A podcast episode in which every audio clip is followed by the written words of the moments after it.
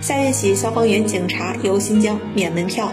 近日，新疆维吾尔自治区发展改革委修订出台了《自治区旅游景区门票及相关服务价格管理办法》。该办法自二零二一年十二月一号起执行。新出台的办法规定，对持有效证件的消防救援人员（含在职、退休、残疾和消防救援院校学员）、持警察证的在职人民警察等实行免门票优惠政策。办法还规定，对持有效证件的现役军人、残疾军人。残疾人民警察等实行免门票，实行市场调节下的景区按照本项执行。对烈士遗属、因公牺牲军人遗属、病故军人遗属、现役军人家属等，凭部队制发的相关证件实行半票。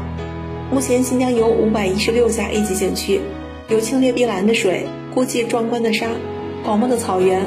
绵延不断的雪山，这些不可错过的绝美风景，每一处都是诗和远方。